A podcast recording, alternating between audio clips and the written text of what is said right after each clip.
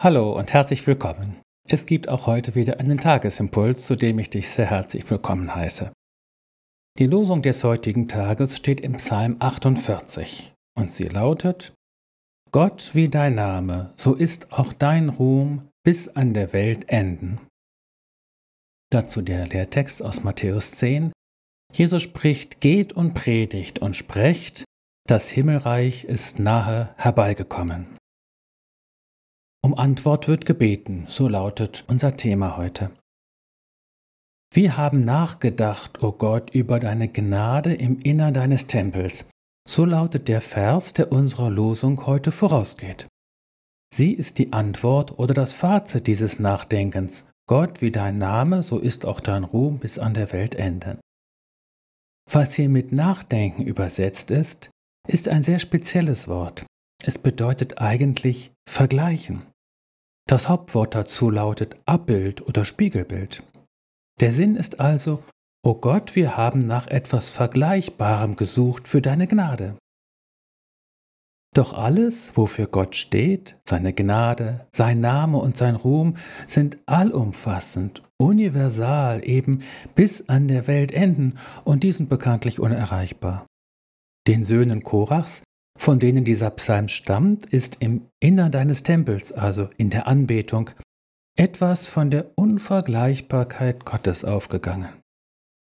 Jeder Satz, der beginnt mit Unser Gott ist wie, ist also von vornherein schon schief und wirklich nur eine unzureichende Krücke für unser beschränktes Denken. Wen wundert's, dass es da, auch in der Bibel selbst, durchaus auch zu gegenläufigen Aussagen über Gott kommt, die sogar widersprüchlich erscheinen.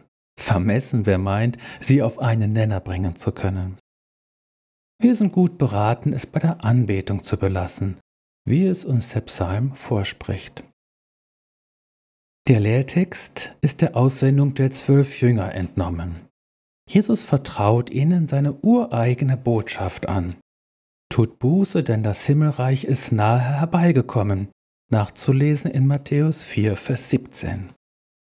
Ja, Gottes Regiment, seine Gnade, sein Name und sein Ruhm sind weltumspannend und doch auch im Kommen begriffen.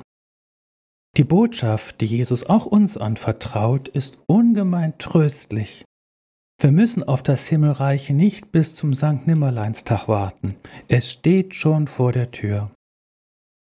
Sie ist aber auch enorm aufrüttelnd, denn dieses Himmelreich kann man nicht bloß zur Kenntnis nehmen, sondern es will aufgenommen und empfangen werden. Seine Ankündigung verlangt nach einer Antwort, um Antwort wird gebeten. Dieses Himmelreich ist untrennbar mit Jesus selbst verbunden, der vor der Tür steht und anklopft. Wenn jemand seine Stimme hören wird und die Tür auftun, zu dem wird er hineingehen und das Abendmahl mit ihm halten und er mit ihm. Nachzulesen in Offenbarung 3, Vers 20. Was für ein kostbares Bild für das Himmelreich. In Jesus bist du gesegnet und steht dir das Innere seines Tempels offen, nämlich dein eigenes Herz. In Jesus bist du gesegnet und kommt das Himmelreich auch nahe zu dir. Gib ihm dein Ja.